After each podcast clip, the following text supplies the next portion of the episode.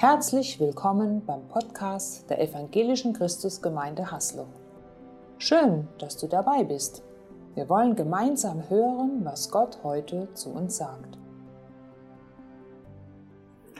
Okay. First, I want to say hello to our English speaking brothers and sisters. I, I'm sure God speaks much better English than I can, and He sees you and He will bless you. Amen. Okay, ich weiß nicht, ob ihr das kennt. Du willst mit einem Bleistift schreiben und äh, kannst du sehen, was das für eine Farbe ist? Ja, es gibt so einen Hauch von Blau, aber damit schreibt man nicht gerne. Es geht einfach nicht. nicht? Er ist stumpf. Kennst du das? Ähm, besonders gefährlich ist, wenn man in so eine Gemeinschaftskiste greift. Nicht? Die sind dann immer alle stumpf, meistens. Okay, das ist lästig. Nicht? Und dann denkst du, kannst du nicht jemand da, jeder dafür sorgen, dass die, Spitze, die Spitze spitz bleibt, dass der Stift seine Spitze behält? Und das gilt fürs Schreiben und das gilt auch für den Umgang mit Gottes Wort. Auch da ist es schlecht, wenn du ihm die Spitze nimmst und es sonst seine Wirkung verlierst. Und wir haben schon gemerkt, mit geht, gebt alles, das könnte so eine Spitze sein, die gucken wir uns an und dann gucken wir, ähm, an Spitzen kann man sich ja auch wehtun. Warum ist da eine Spitze in Gottes Wort? Was will uns Gott damit sagen? Und es gibt so einen Text über Nachfolge, der ist auch angekündigt hier. Ihr habt ihn schon, Matthäus 19. Ich lese ihn nach der neuen evangelistischen Übersetzung. Da kam ein Mann zu ihm, zu Jesus, und fragte, Rabbi, was muss ich Gutes tun, um das ewige Leben zu bekommen? Was fragst du mich nach dem Guten? antwortete Jesus. Gut ist nur einer. Doch wenn du das Leben bekommen willst, dann halte die Gebote. Welche denn? fragte der Mann. Und Jesus antwortete, du sollst nicht morden, nicht die Ehe brechen, nicht stehlen und keine Falschaussagen machen. Ehre deinen Vater und deine Mutter und liebe deinen Nächsten wie dich selbst. Das ist mal eine Menge, ne? Okay. Der junge Mann erwiderte, das alles habe ich befolgt. Was fehlt mir noch? Wenn du vollkommen sein willst, sagte Jesus zu ihm, dann geh und verkaufe alles, was du hast und gib den Erlös den Armen. Und du wirst dann einen Schatz im Himmel haben. Und komm und folge mir nach. Als der junge Mann das hörte, ging er traurig weg, denn er hatte ein großes Vermögen. Okay, soweit dieser Text und dann kann man doch nur sagen, der junge Mann hat aber Pech gehabt, oder? Geht da zu Jesus und dann kriegt er so eine Antwort ein Extremfall, eine Spitze. Das hat ja Jesus nicht zu allen Christen gesagt. Bestimmt war der junge Mann geizig und sollte was lernen. Und wie gut, dass Jesus zu mir nicht gesagt hat, ich soll meinen ganzen Besitz hergeben. Oder? Und die Frage ist, sind wir da sicher? Ja, diese Worte sind ein Bericht über eine Begegnung zwischen Jesus und dem einen jungen Mann, und das vor 2000 Jahren. Der junge Mann ist schon viele Jahre tot. Und das ist keine Aufforderung an alle Nachfolger Jesu, an dieser Stelle nicht. Und wir fragen jetzt einfach, hat der Text trotzdem etwas mit mir zu tun? Könnte er mich und dich trotzdem betreffen? Und wir fragen das Jesus. Wir fragen bei Jesus nach, hast du noch mehr zu dem Thema gesagt? Und dann kommen wir ganz schnell auf, auf Gleichnisse, die er erzählt hat, Matthäus 13, ganz kurze. Und dann sagt er, mit dem Reich, in dem der Himmel regiert, verhält es sich wie mit einem im Acker vergrabenen Schatz der von einem Mann entdeckt wird. Voller Freude versteckt er ihn wieder, dann geht er los, verkauft alles, was er hat und kauft jenen Acker. Und wenn wir dieses Gleichnis lesen, dann stellen wir fest, jetzt gibt es einen Unterschied zu dem jungen Mann. Denn was Jesus hier sagt, das gilt nicht nur irgendeiner Person, sondern Jesus erklärt, wie das Reich Gottes funktioniert. Das Reich, in dem der Himmel regiert, das ist das Reich Gottes. Und davon sind ja alle betroffen, wir alle. Denn jeder Christ, wenn er Christ wird, ist ein Bürger des Reiches Gottes. Und es scheint Jesus so wichtig zu sein, dass er das gleich zweimal erzählt. Er erzählt einfach weiter und nimmt ein zweites Gleichnis, ein zweites Beispiel. Mit diesem Reich ist es auch wie mit einem Kaufmann, der schöne Perlen sucht. Als er eine besonders wertvolle entdeckt, geht er los, verkauft alles, was er hat und kauft sie. Es geht Jesus um die Frage, was ist das Kennzeichen, dass du zum Reich Gottes dazugehört? Er will uns zeigen, was ist das Kennzeichen, dass du zum Reich Gottes dazugehörst. Und wir sehen, was sich hier wiederholt, ist die Aussage, er geht hin, verkauft alles, was er hat, und dann kauft er die Perle oder den Acker. Oder auch der junge Mann kriegt dann einen Hinweis, was dann passiert. Und bei den beiden kurzen Gleichnissen, die wir jetzt hier noch an der Leinwand sehen, da sieht man, es führt dazu, dass er ein Teil vom Reich Gottes ist. Es ist so mit dem Himmelreich und das Reich Gottes, worüber Jesus erzählt und was Gott uns zeigen will, da sind lauter Menschen drin. Da geht es um Menschen. Das heißt also, wenn er uns etwas über das Reich Gottes sagt, dann sagt er, so sind die Menschen da drin. Und das ist wörtlich das Gleiche, was er dem jungen Mann gesagt hat. Geh hin und verkaufe alles, was du hast. Der junge Mann fragt zwar nach dem ewigen Leben, aber das ist genau dasselbe Thema, wenn das ewige Leben erhält, wer im Glauben an Jesus gerettet wird und dadurch zu einem Bürger wird in Gottes himmlischen Reich. Dreimal sagt Jesus also, geh hin und gib alles. Und das ist ja unser Predigtthema. Einmal sagt er es persönlich zum reichen Jüngling, zweimal erzählt er es in einem Gleichnis über das Reich Gottes. Was ist das Kennzeichen, dass du zum Reich Gottes dazugehörst? Du gehst hin, verkaufst alles, was du hast und du folgst Jesus nach. Und da haben wir die Spitze. Also, hier sieht man die Farbe besser, ne? Der ist noch spitz. Wie man sieht, weiß ich nicht. Aber ihr wisst ja, wie ein spitzer Stift aussieht, ne? Und das ist die Spitze. Und wenn ich auf mich schaue, auf dich, dann sehe ich, wir beide handeln nicht nach diesem Wort, so wie ich es verstehe. Gib alles her, was du, da habe ich noch nie gemacht. Jedenfalls so, wie, wie es der junge Mann verstanden hat. Alles Gott geben. Ja, vermutlich klebte der reiche Jüngling an seinem Vermögen und deshalb sagt Jesus ihm diese Worte aus Liebe. Eine Auslegung, die ich gehört habe, ich vermute, dass sie stimmt. Wir können ihn nicht mehr fragen. Und das erinnert mich an Jesu Wort in der Bergpredigt, wo er sagt, ihr könnt nicht Gott und dem Geld dienen. Aber wie gehe ich mit meinem Besitz um? Was, was ist mein Lebensstil? Ich habe vorgestern mit der Heike Krause erzählt, sie ist nicht da, sonst hätte sie es selber erzählt, kann heute nicht, aber sie hat mir erlaubt, es euch zu sagen. Sie sagt, ich bin so erzogen, dass ich sparsam bin. Und wenn wir als Familie mal essen gehen und dann kostet das, weil wir fünf Leute sind, kostet das fast 100 Euro, dann finde ich, boah, das ist aber viel Geld. Und dann fällt es mir schwer, ein Trinkgeld zu geben. Und dann hat sie gesagt, ich habe eine Lösung gefunden, wie ich das regel. Ich überlege mir vorher, wie viel ich geben will. Sie sagt, das lege ich mir auf die Seite. Und das hängt davon ab, wie, wie zufrieden ich mit der Bedienung bin und wie lange wir auch da rumgesessen haben und den Raum genutzt haben. Und das ist mein, ein, eines meiner Möglichkeiten, die ich für mich gefunden habe, damit ich gerne großzügig bin. Ich möchte gerne großzügig sein, auch wenn ich vielleicht anders geprägt bin. Und sie sagt, ich möchte nicht sagen, so bin ich halt, sondern ich möchte immer die Lösung finden, die Gott mir zeigt. Ein Beispiel.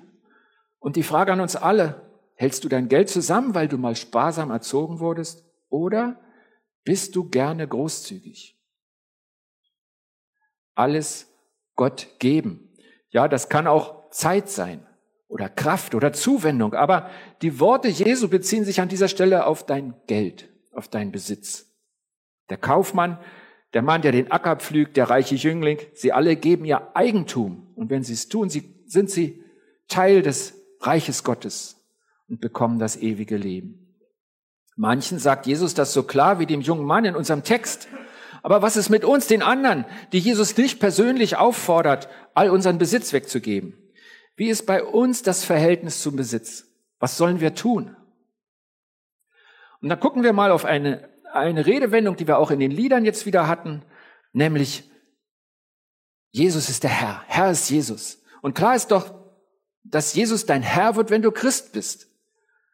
Und der Herr, der darf dir Befehle geben und du gehorchst.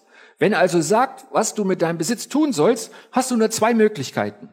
Entweder du tust, was er sagt, oder du lässt ihn nicht mehr dein Herr sein. Wenn du es nicht tust, ist er nicht mehr dein Herr, denn dein Herr kann sagen, was du tun sollst.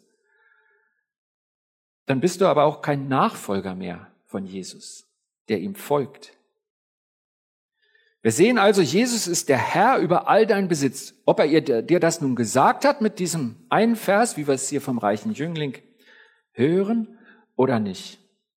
Und meine These, der spitze Stift in Gottes Wort lautet, jeder Christ gibt alles her, was er hat. Die These, jeder Christ gibt alles her, was er hat. Wer Christ geworden ist, den setzt Gott ein zum Verwalter seines Vermögens. Dein Bankkonto, dein Auto, dein Haus, deine Wohnung. Sie gehören Gott, genauso auch wie deine Kraft, deine Zeit und deine Fähigkeiten. Du verwaltest alles für ihn, so wie er es will. Und das ist Christsein. Und alles andere ist nicht das Christsein, zu dem dich Jesus ruft. Ich habe jetzt gesagt, das ist eine These und eine These stellt ein Wissenschaftler nach einer Beobachtung auf, die er gemacht hat und dann prüft er sie in anderen Fällen, ob sie sich bewahrheitet. Wir haben jetzt diese These aufgestellt, wir haben auf drei verschiedene Bibeltexte geguckt, da ist die These entstanden und wir wollen sie an anderen Bibelstellen prüfen. Meint das Gott wirklich so? Und da fällt mir ein, das Gleichnis von den anvertrauten Pfunden. Da erzählt Jesus ja eine Beispielgeschichte und sagt, Gott gibt seinen Dienern Geld, dass sie für ihn verhalten sollen. Pfunde, Talente. Und sie haben viele Möglichkeiten, viel Macht, aber nichts davon gehört ihnen. Und auch hier redet Jesus von Geld. Denn der dritte Diener, von dem Jesus erzählt, der, der macht nichts damit, der vergräbt es und gibt es wieder und der kriegt dann den Vorwurf, du hättest es doch zur Bank bringen können. Das kann man ja nicht mit Fähigkeiten, die ich habe oder irgendwie sowas. Das, da geht es um Geld. Und als ihr Herr zurückkommt, haben sie mehr Vermögen als vorher. Und trotzdem gehört nichts ihnen. Sie geben nicht nur das zurück, was sie bekommen haben, sondern alles, auch das dazugewonnene. Alles geben sie ihrem Herrn zurück. Im Gleichnis haben die Diener ihres Herrn viel Geld in ihrer Hand, aber alles gehört Gott und sie wissen das. Und wir sehen, auch diese Erzählung von Jesus passt sehr genau zu unserer These. Jeder Christ gibt alles her, was er hat. Und jetzt fragen wir, was sagt denn Jesus selber über den reichen Jüngling? Und wisst ihr, das ist richtig fast komisch gewesen. Ich habe darüber gelesen, da dachte ich mir, das gibt doch noch so ein Wort mit dem Reichen und dem Kamel und dem Nadelöhr. Und dann habe ich es gegoogelt, also mit der Konkordanz gesucht, und habe ich gemerkt, das ist der Folgetext. Ich hätte nur weiterlesen müssen. Und das machen wir jetzt. Den letzten Satz habt ihr schon gehört. Und dann sagt Jesus zu seinen Jüngern, ich versichere euch, für einen Reichen ist es schwer, in das Reich hineinzukommen, in dem der Himmel regiert. Ich sage es noch einmal, eher kommt ein Kamel durch ein Nadelöhr als ein Reicher in Gottes Reich. Ich habe euch meine Nadel mitgebracht. Das ist die größte, die ich zu Hause gefunden habe. Könnt ihr das Nadelöhr sehen? In der ersten Reihe nicken sie, die anderen geben auf, sagen, was für eine doofe Frage. Ne? Ähm, ich glaube, wir brauchen keinen Test machen. Also hätte ich jetzt in Hassloch ein Kamel aufgetrieben, also ich meine jetzt nicht mich, sondern so ein echtes mit vier Beinen. Wir müssen nicht testen, ob es durchpasst. Auch ein Zwergkamel wäre keine Lösung. Also es, es geht einfach nicht. Und ich sage euch mal ganz ehrlich, mir haben diese Worte lange Angst gemacht. Diese Worte mit dem Reichen und dem Kamel und dem Nadelöhr. Ab wann bin ich denn reich? Meine bange Hoffnung, mich meint er noch nicht. Die Grenze für Gottes Definition von Reichtum liegt höher. Aber ich wusste es nicht. Hatte ich recht? Und ich denke, um, um da weiterzukommen, wenden wir jetzt diese These einfach mal auf eine reiche und bekannte Person ein. Und mir fiel in der Predigtvorbereitung spontan der Begründer der Deichmann Schuh-Einzelhandelskette ein, Heinz-Horst Deichmann, und das ist definitiv ein Reicher, ja? Und es heißt immer, er ist Christ. Ein Reicher kommt nicht in den Himmel, oder? Nur jetzt hier Jesu Wort hören. Das klingt in den Worten Jesu über den reichen Jüngling so, aber passt denn das zu Gott? Und wir fragen einfach mal, hat Heinz-Horst Deichmann, Christ und Begründer der Deichmann-Schuh Einzelhandelskette, sein Vermögen Gott gegeben oder nicht? Ich kenne ihn nicht persönlich, so dass wir jetzt einen Indizienbeweis antreten. Ich habe im Internet Infos über ihn gesucht. Er übernimmt 1956 einen Schuhladen, einen Familienbesitz in Essen. Ein kleines Lädchen. Und heute ist die Deichmann-Kette die größte Schuheinzelhandelskette Europas. Gott hat ihm ein beachtliches Vermögen als sein Verwalter anvertraut. Und ich lese in Wikipedia, und das ist ja kein frommes Ding, ja, das ist einfach das gesammelte Wissen im Internet von vielen Leuten, dass er sehr viel davon weitergegeben hat. Er bekam für sein sozialdiakonisches Engagement mehrere Auszeichnungen im Hin-, In- und Ausland. Er hat zum Beispiel für die Tsunami-Opfer 2005 15 Millionen Euro gespendet und der stand als Gönner hinter der Ben Gurion Universität in Israel und zwar auch finanziell so stark, dass sie mehrere Gebäude nach ihm benannt haben in Israel, nach einem Deutschen.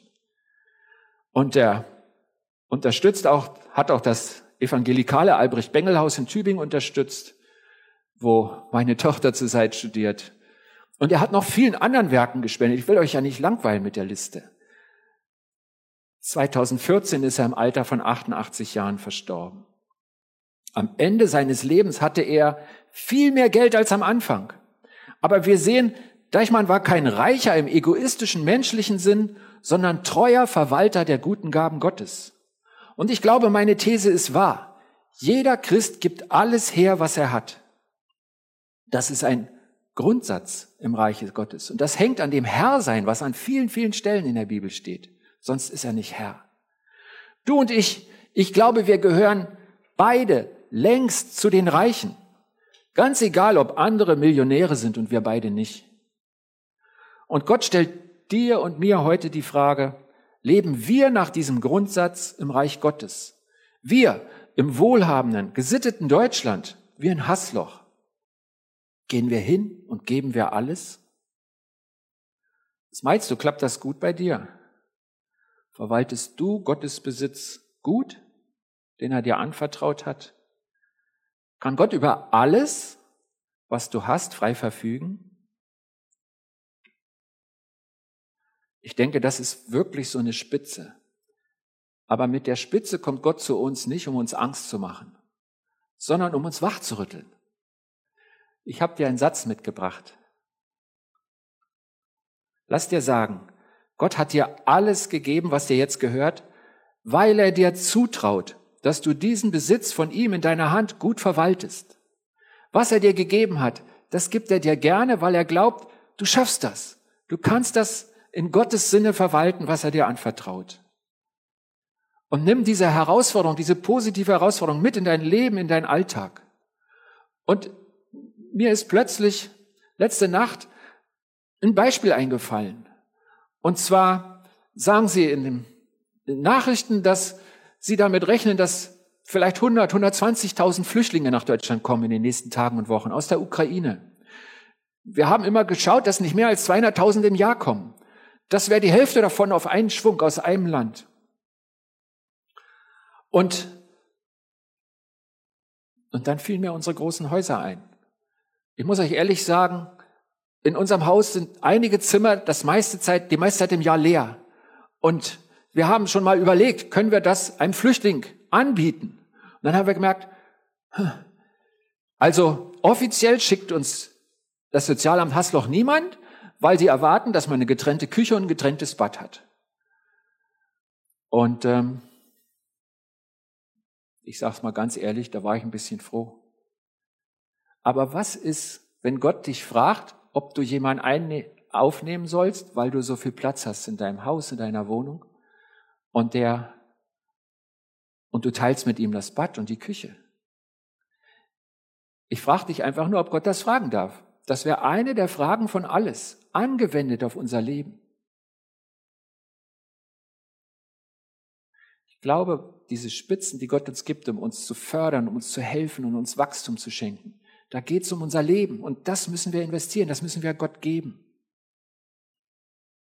Ich habe euch drei Merksätze noch aufgeschrieben, die du mitnehmen kannst.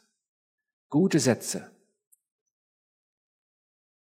Der Grundsatz steht da drüber, jeder Christ gibt alles her, was er hat. Und der erste Merksack heißt, du hast nie Pech, wenn Gott zu dir redet. Erinnert ihr euch am Anfang, als ich den Text vorgelesen habe, habe ich gesagt, da hat er aber Pech gehabt. Und ich sage euch, wenn du so denkst, dann, dann arbeite an deinem Vertrauen zu Gott. Suche das tiefe Vertrauen, setze dein Vertrauen in ihn. Immer wenn du das tust, wächst es. Er fördert dich. Du hast nie Pech, wenn Gott zu dir redet, weil es Gott immer gut mit dir meint, auch wenn es dir schwer erscheint, was er sagt. Es steht nämlich fest, dass Gott dich liebt, dass er gut ist und dass er es gut meint mit dir. Nimm diesen Satz mit. Du hast nie Pech, wenn Gott zu dir redet, auch wenn dir die Sache sehr, sehr spitz erscheint. Das Zweite, was wir mitnehmen können, Besitz gehört zu deinem Einsatz für das Reich Gottes. Und da möchte ich einfach mal klar sagen, das könnte in den falschen Hals geraten. Besitz ist nicht deine Bezahlung für das Reich Gottes. Darum ging es Jesus nie, sondern wie du mit deinem Eigentum umgehst, zeigt, ob du Teil des Reiches Gottes bist. Dein Eigentum ist die Herausforderung, mit der du dein neues Leben gestaltest.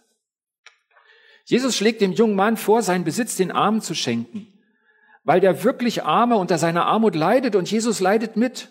Und weil der junge Mann als Bote von Jesus mit dieser überraschenden, der Welt fremden Großzügigkeit auf Jesus hätte weisen können. Warum sollten wir Armen helfen? Weil wir mit unserer überraschenden Großzügigkeit auf Jesus weisen können. Und weil Jesus uns beteiligen will an seinem gnädigen Handeln. Und weil es da einen Zusammenhang gibt mit dem, was im Himmel ist. Und das kannst du in Lukas 16 nachlesen. Wieder ein Wort von Jesus. Hier nach der Übersetzung der Neues Leben Bibel. Nutzt euren weltlichen Besitz zum Wohl anderer und macht euch damit Freunde.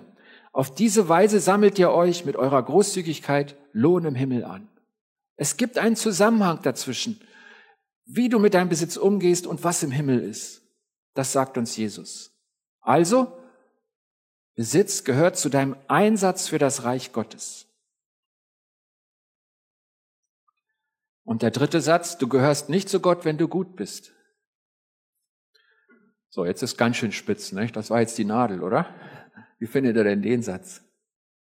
Wie findet er ihn? Braucht er ein Radiergummi? Findet er ihn gut?